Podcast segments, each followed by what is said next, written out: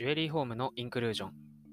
皆さん、こんにちは。新田慎之介です。毎週水曜日は耳で聞く久米宝石学をお送りしております。今回は22回目、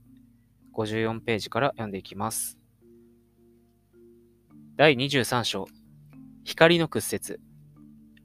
光線が均等なる触媒を通過する間は直線の方向に進行するけれども、光学的密度を異にする他の媒体に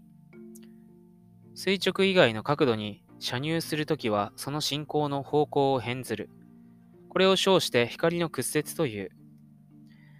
今仮に水桶に水を満たしむるときは、あたかも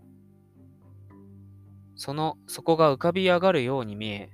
また水中に竹竿を突き込むときは、あたかも水面にて竿が折れたように見えるものである。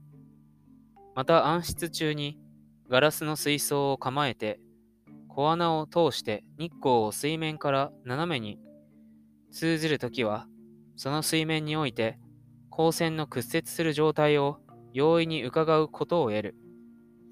今、ジョーズ W を空気とし、Z を水とし、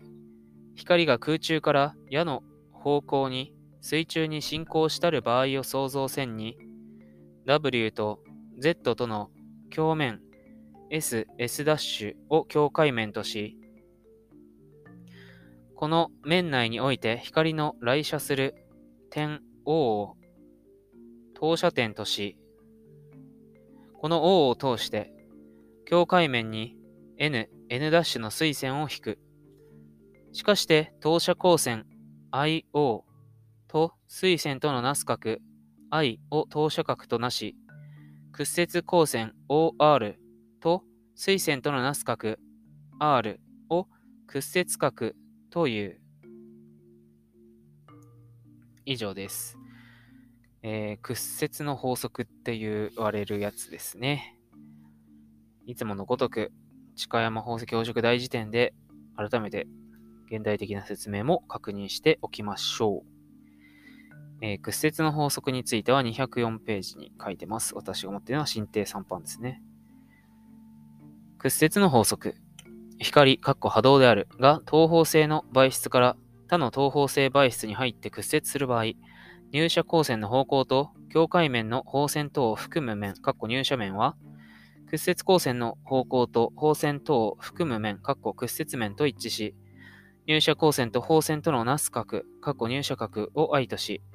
屈折光線と放線とのなす角、過去屈折角を R とすれば、N イコールサイン R 分のサイン I の関係が成り立ち、入射角が変化しても常に一定である。N を第1の媒質に対する第2の媒質の屈折率、括弧通常、リフラクティブインデックスの略語で RI で表すという。光が素なる、過去、光学的密度が小物質から密なる、過去、密度が大物質に入射するときは、光線は放線に近づくように屈折する。